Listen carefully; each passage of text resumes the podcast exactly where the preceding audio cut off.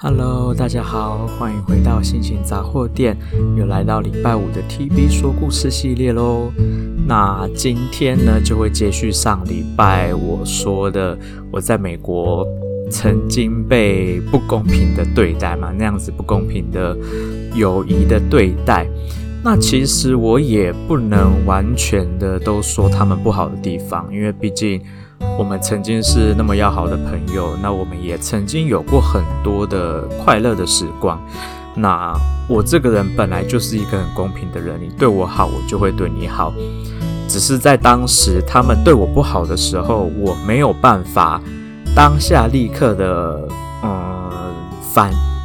要说反击，这样子说好像不是很好。就是反正当下我被他们那样子对待的时候，我因为就是。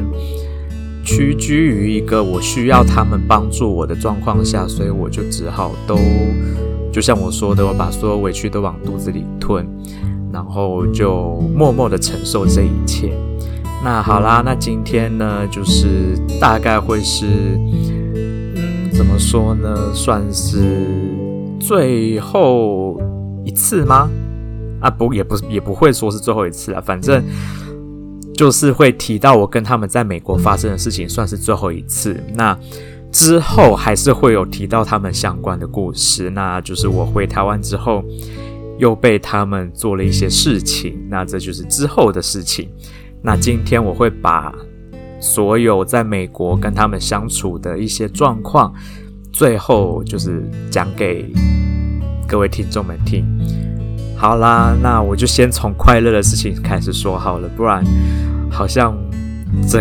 从好几个礼拜开始的 T V 说故事都在讲我 我很委屈的事情。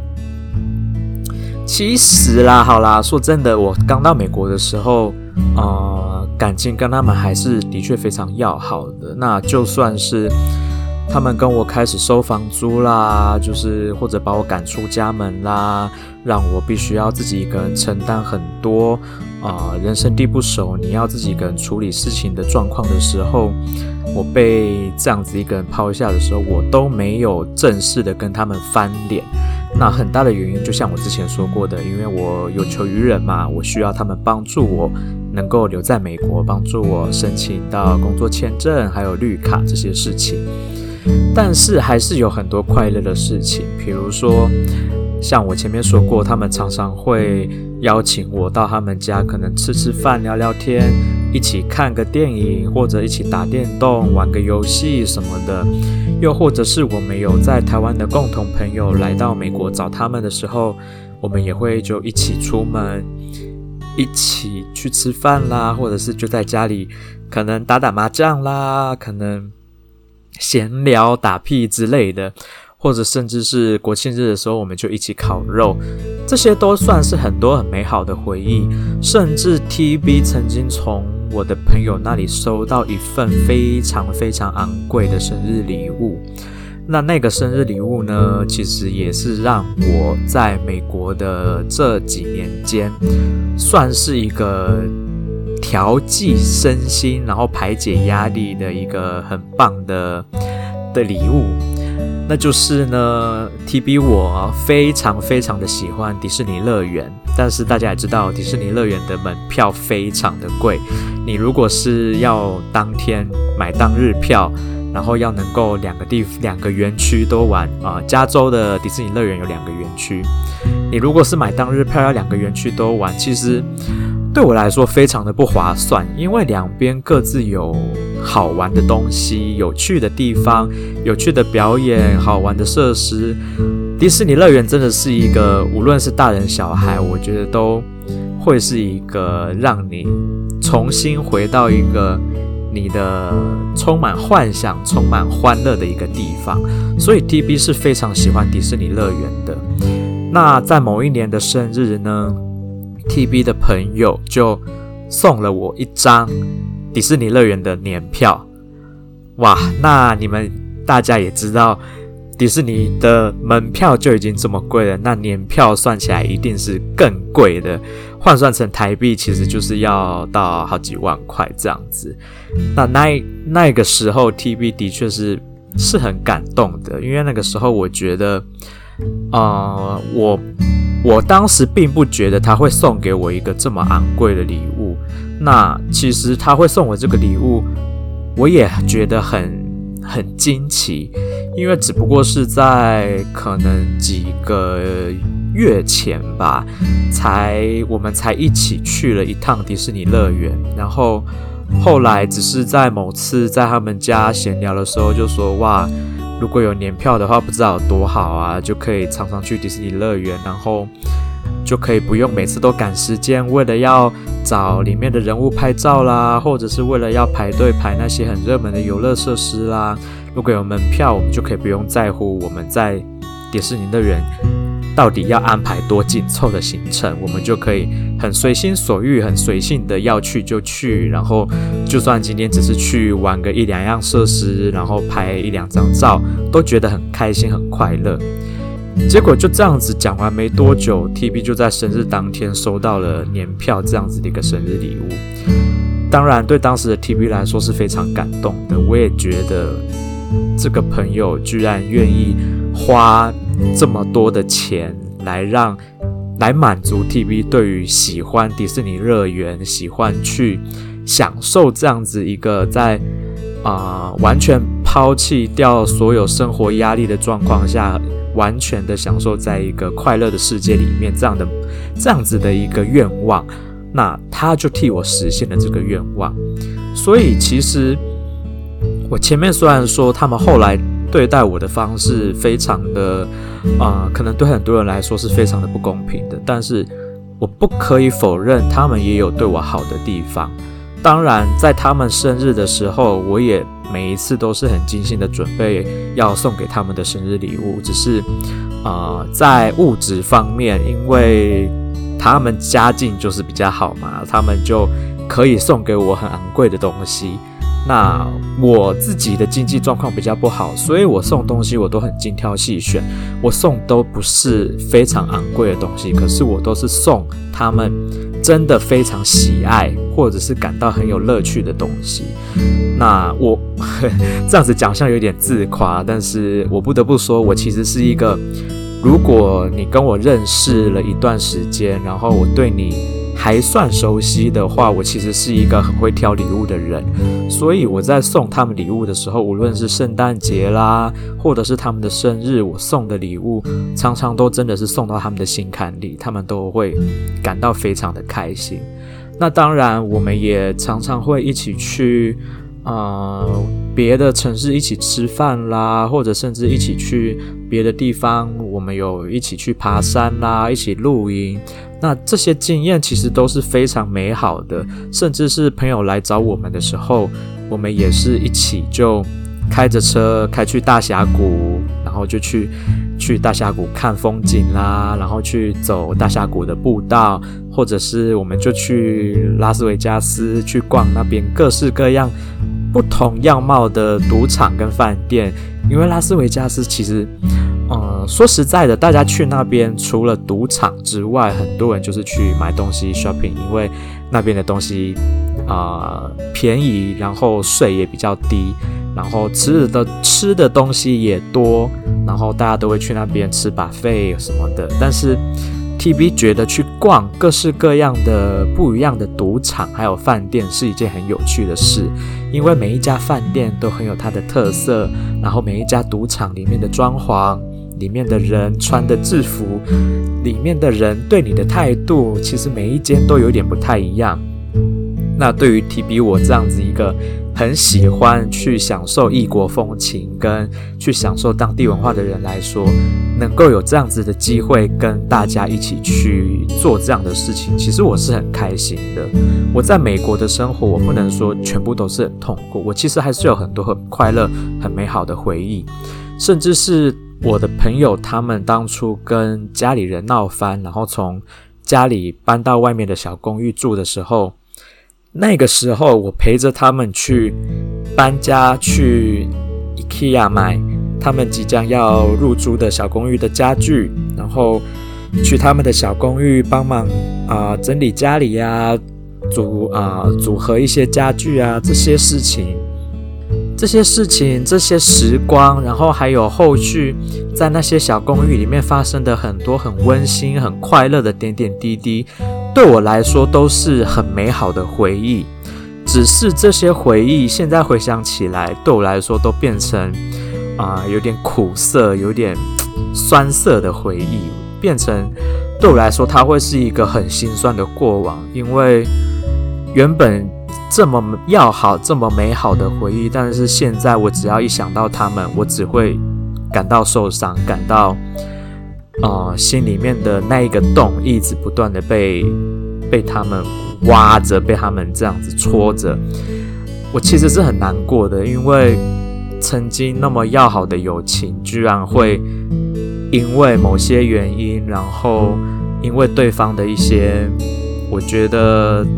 对于友情的看法的不同，导致这样子原本一个美好的友情，然后就渐渐的粉碎，渐渐的崩溃。那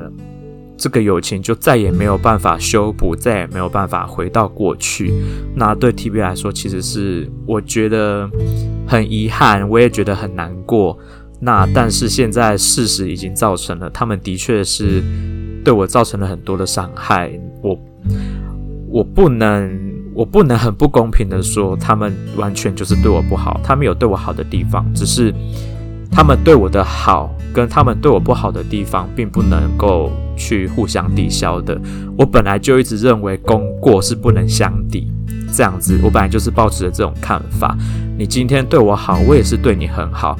但是你今天对我差的时候，我并没有对你差，因为我觉得我把你当成朋友，我不愿意因为你这样子对待我，我就用同样的方式去对待你。可是我没有想到，我这样子的心态会让他们变本加厉的。我觉得别人听到了都会觉得算是觉得我被欺负啦。但是当时的我真的就是觉得。我只是受到委屈，我没有觉得我好像真的被欺负。直到我回到台湾，我才正式的觉得我当时其实真的算是有点被欺负哈。我，唉，你你们也知道，有时候人在当下的时候，总是会尽力的为自己或者为他人的一些不好的行为去帮他们辩解，尤其是。你并不想要破坏这一段感情的时候，好，那么接下来呢，我就要来讲他们到底对我做了哪些过分的事。呃，或许听在呃很多的听众耳里，这些事情你们可能会觉得没有什么大不了。那或许有些人会觉得这些事情真的很过分。那当然就是。严重程度见仁见智啦，像当时的我就觉得我帮他们一些忙，我不觉得有怎么样。一直到后来我回到台湾仔细想想，我才觉得其实他们当时就有真的是把我当成奴隶在对待。好啦，那我到底被他们怎么对待的呢？啊、我就先举几个例子好了。当时他们把我赶出他们家之后，我就。搬到了比较远的地方嘛，那甚至后来就算我搬回了离到他们家比较近一点的地方，也是没有跟他们住在一起。那他们呢，因为家境比较宽裕、比较富裕，所以他们还蛮常去其他国家旅游，或者是其他的州旅游。那又或者是。他们比较有闲有钱，可以常常回台湾去见见老朋友、见见家人啦，这样子的事情，所以就会常常的不在美国的家里。好啦，那既然常常不在美国的家里，那他们家有请园丁，所以花园的照顾那些当然就不需要我去去帮忙。但是呢，啊、我朋友跟。我朋友的伴侣，他们非常的喜欢在网络上购物，所以东西就会透过透过无论是邮局啦，或者是 FedEx、UPS 这些货运公司。那美国他们的，如果你是住在独栋的房子里面，那他们放货物的方式就会如同大家常常在网络的影片上面看到的一样，他就会把包裹放在你的门口。然后拍照给你看，传给你，跟你说：“诶，我的货物已经放在你的门口了，你要记得收。”那如果你不在家，很多时候啊、要看地区啦，有些地区的治安比较不好，那你的包裹就很容易被偷走。那他们住的那个社区其实算已经算是蛮安全的了，但是还是会有发生包裹被别人偷走的这样子的这样子的的状况。所以呢，每一次只要他们要出远门，我就会被他们拜托。其实说拜托，我不觉得他们有拜托我，我觉得他们是强迫我。他们就希望我能够在他们出国不在的这段期间，每天去他们家帮他们收信、收包裹，然后他就会给我他们家车库的遥控器，那就是收好包裹以后，就帮他们把包裹放进车库里面，再把车库关起来。所以就变成我常常需要大老远的跑到他们家，然后去帮他们收包裹，然后去确认今天包裹有没有到，然后有没有什么重要的信，如果有的话，要赶快帮他拆开来看，要不要需要帮他紧急处理。好，那我当时我会愿意做这些事情是，我觉得我就是他们的朋友，那朋友需要帮忙的时候，我觉得帮这样子的忙没有什么问题。可是，当他们已经渐渐把这样子的事情视为理所当然，然后甚至就像我之前说的，我在跟他们正式的要决裂的时候，对方还曾经对我说过一句话说，我从来没有帮助过他们任何的事情。那当他讲到这句话的时候，我就我心里就想着，难道说你们这样子出去逍遥自在的时候，我这样每天辛苦的？一定得去你们家一趟，确认有没有包裹，确认信件，这样子不算是帮助吗？好，那接下来我就要讲一些真的是，嗯，对我来说，我觉得很很伤透了我的心的事情。那就是呢，呃，本来我跟这两位朋友，我们曾经约好要一起去秘鲁的马丘比丘。因为我们都非常的喜欢，就是探访古迹这件事。那马丘比丘不是一个你随便说你要去就可以去的地方，你必须要提早预约行程，然后你必须要做好很多很多的准备，无论是资金啦，或者是你的时间上的安排，还有你的装备上的安排。那那个时候我们三个就讨论好，我们要一起去马丘比丘。好啦，那这件事情呢，当然。就必须要存到一笔钱嘛。好，我告诉你们发生什么事在我身上。就在呢，呃，某一次的在他们家吃完吃饭的时候，他就要要我去他们家吃饭。然后其实他们就突然跟我说：“诶，下个礼拜我们要出国两个礼拜，那这两个礼拜包裹就是在麻烦我帮他们收。”然后我心里面想的其实只是说，哦，这次又要去哪里玩啦？我还没有觉得说，哦，又要帮他们收包裹，觉得心烦，因为我其实已经把这件事情有一点内化成我的责任。你们看我当时的奴性有多强，被当成奴隶还不知道。好，anyway，反正他们就说他们要出国，我当时只是想说，哦，可能是回一趟台湾什么之类的，我就随口问了一句，哦，这次要去哪里呀？没想到他们就回我说：“哦，他们要去秘鲁的马丘比丘。”好，说到这里，其实我心里已经有一点点疙瘩了。然后我就用有一点点啊、怎么说呢？我我其实那时候心里已经有点不舒服了，但是我就用我假装用了一点稍微惊奇的语气，我就说。哦，你们已经计划好了，你们已经都准备好要去马丘比丘了。什么时候开始做这？什么时候计划的这样子的事情？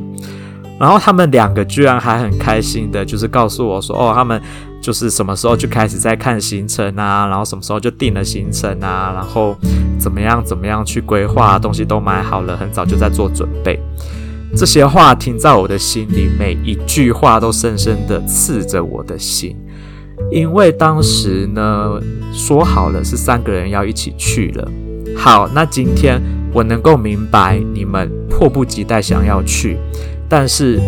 TB 我因为我的经济因素的关系，我的时间的关系，我没有办法配合你们那么早就能够去达成啊、去马丘比丘这个行程跟这个人生清单愿望。我觉得。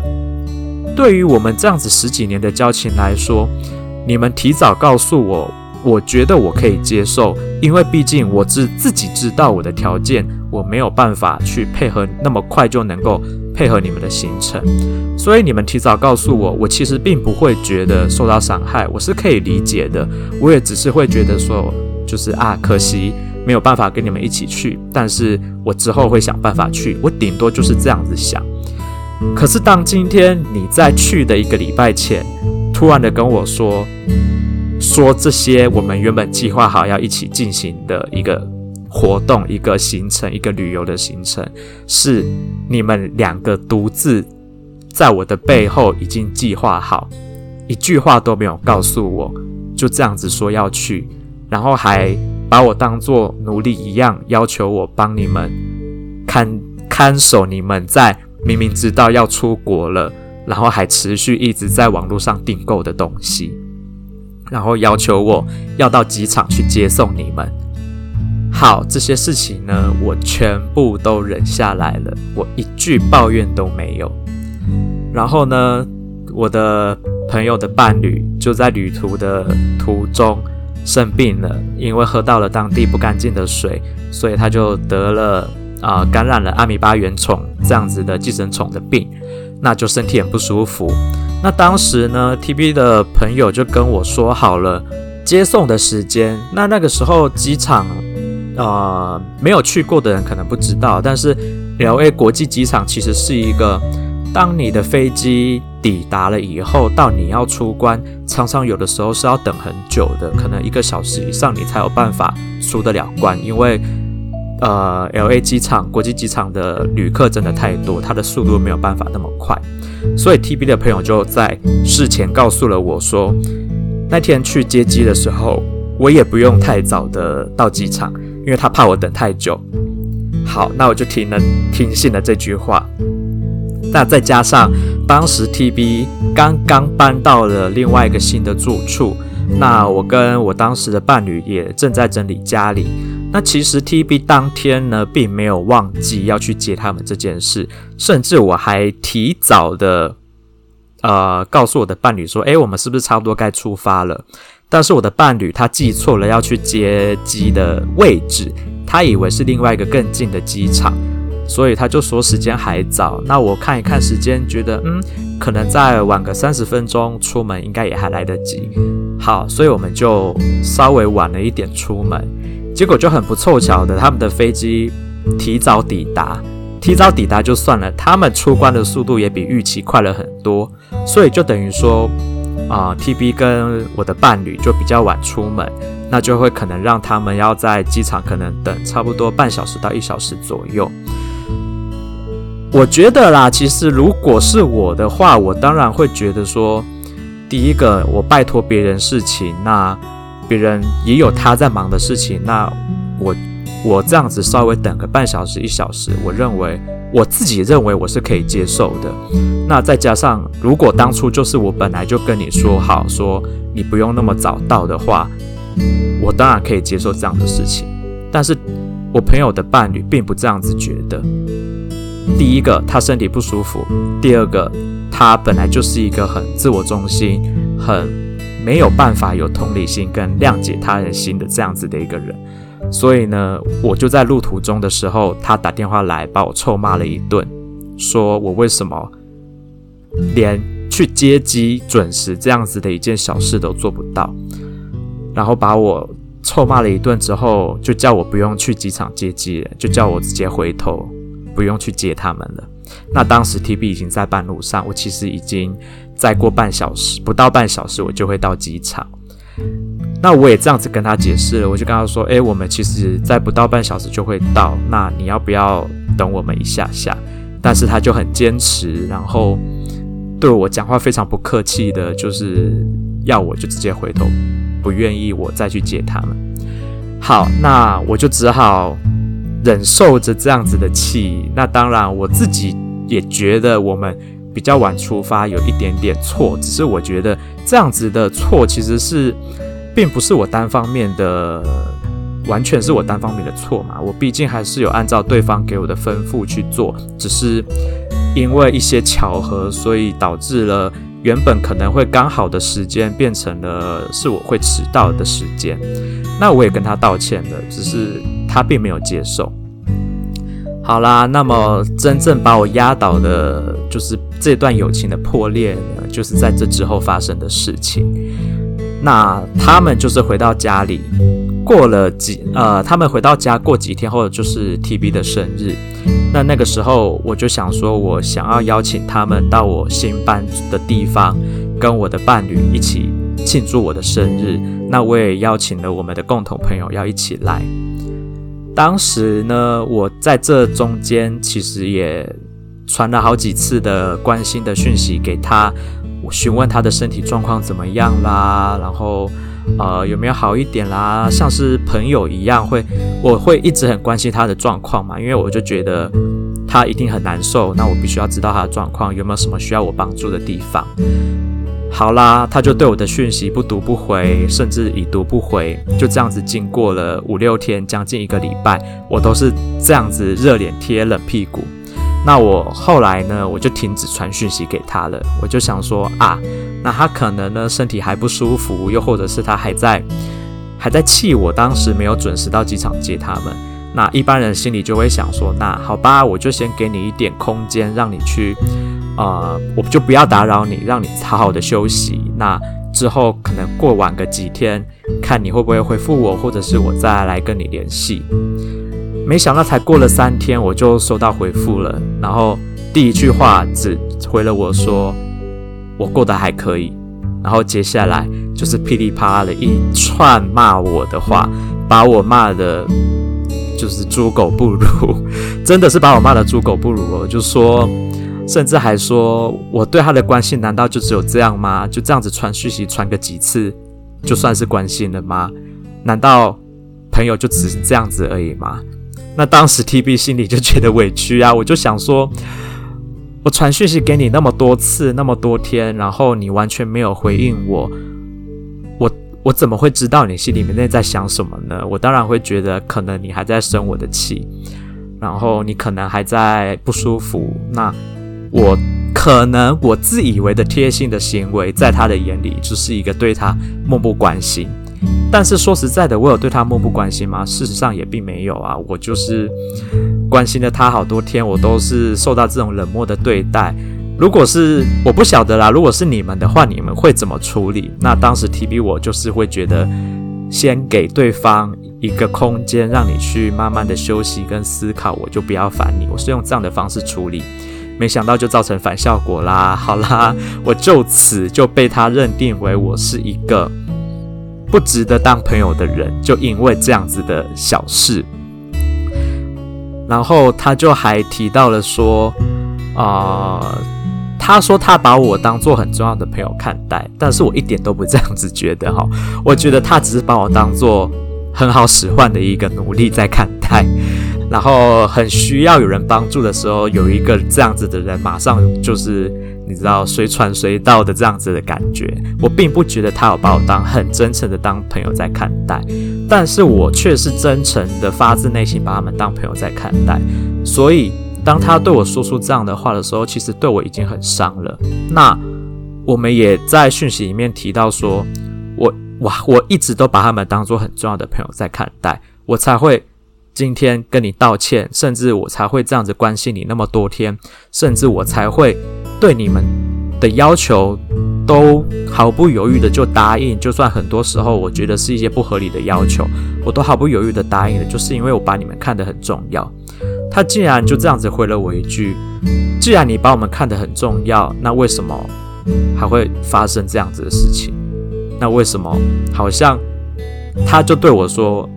没有拜托你过几件事情，你连这样子的事情都处理不好，那还那你还觉得你有把我们当做好朋友在看吗？他就这样子回应了我，我深深的感受到，难道友谊是这样子在算的吗？友情是这样子在看的吗？然后呢，到最后，我就跟他说，我的确把你们当做很重要的朋友在看待。他回了我一句话，他就说。好，没关系。如果你真的还把我们当做很重要的朋友在看待，那就看你往后之后的表现，我再来决定，我来判断你到底值不值得当我的朋友。啊，各位听众啊，当你们被这样子说的时候，啊、呃，你的友情被人家这样子去衡量的时候，用这样子的标准去衡量、去判断的时候，你们会不会感到心灰意冷呢？那当时的 TB 我就觉得。我已经，我已经累了，我已经不想要再为了每一次跟你们相处的战战兢兢，每一次被你们使唤来使唤去，每一次都怕讲任何一句话、做任何一件事情会惹你们生气，然后为了顾及你们的颜面、顾及你们的心情而去委屈我自己。我已经对这样子的不平等的友情，我已经厌倦了。所以从那之后，我就没有的没有再主动联系他们了，因为我认为，你今天既然已经对我说出这句话，那就表示你跟我并没有站在同样的角度，站在平等的角度去互相看待对方的友情。因为我对你们是当做真正的朋友，无条件的在付出，但是你对我却是有条件的在看待我做的任何的一件事情。你期待着一个朋友要对你们有所回报，你期待一个朋友要对你们予取予求，你期待朋友要对你们所说的、所做的一切都必须要同意，然后没有办法让我能够有发声、有表达自己意见的时候，那这就不叫朋友，这就不是友情，这就纯粹只是把你当做工具在利用。也就是这件事情让我彻底的跟他们，我真的发自内心的跟他们就觉得，好吧，那我们就不当朋友吧。我从此就是跟他们，啊、其实后后来有再有几次的碰面的机会，那是因为我们的共同好友啊、的，因为一些要去参加共同好友的表演或者是。一个聚餐，所以我们后续有再碰面几次，只是为了当时不要让我们的共同好友发现到说我们其实已经，呃，私底下有一点点算是决裂了，所以我们在当下都并没有没有在我们的朋友面前表现出来，只是事后的很多事情让我觉得。他们真的没有再在乎我的人生，那到底事后发生了什么事情呢？接下来的 TB 说故事，我会再开始阅读下一段的文章。那那些文章呢，就会提到后来，啊、我我可能会先提到我跟我伴侣的事情，然后再来才会提到我回到台湾之后，他们对我做的很多很过分的要求，然后这些要求才导致了我。得了很严重的忧郁症跟焦虑症，那么这些事情在书里面都有提到。其实我写的没有很清楚啦，我我引用了很多的譬喻跟隐喻在书里面，因为我不想要把事情说得很很明白，就是因为我觉得当时我写书的时候，我还处在一个情绪非常非常的低落不稳定的状态下，我并不想要。用很情绪化的字眼去把我的愤怒跟委屈去说出来，所以我才用了很多譬喻的方式去写。那我现在呢，经过了一段治疗，然后也对自我的心灵层面上面的一些提升，所以我已经可以渐渐的把这些让我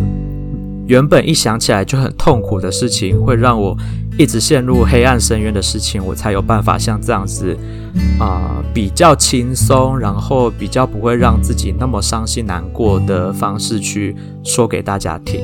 那么接下来的故事就会在往后的礼拜五 TB 说故事系列继续的分享给大家知道。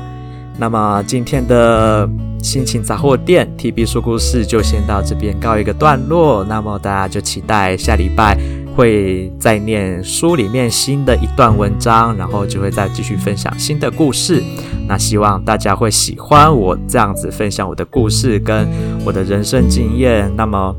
啊、我希望啊、我这样子的人生经验可以带给大家有一些些对人生的思考啦。无论你现在是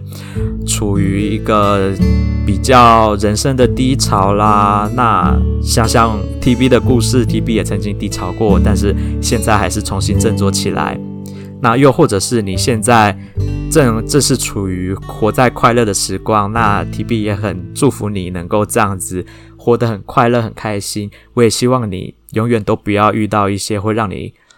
遭受到严重打击的事情。那如果真的很不幸遇到了，想想 TB 的经验，让你，我希望我的经验能够让大家去思考说，当你面对到这样子的状况的时候，你应该怎么面对。好啦，废话太多了，今天就先到这边结束喽。那谢谢大家的收听，我是你们的主持人 TB，祝大家有美好的一天，拜拜。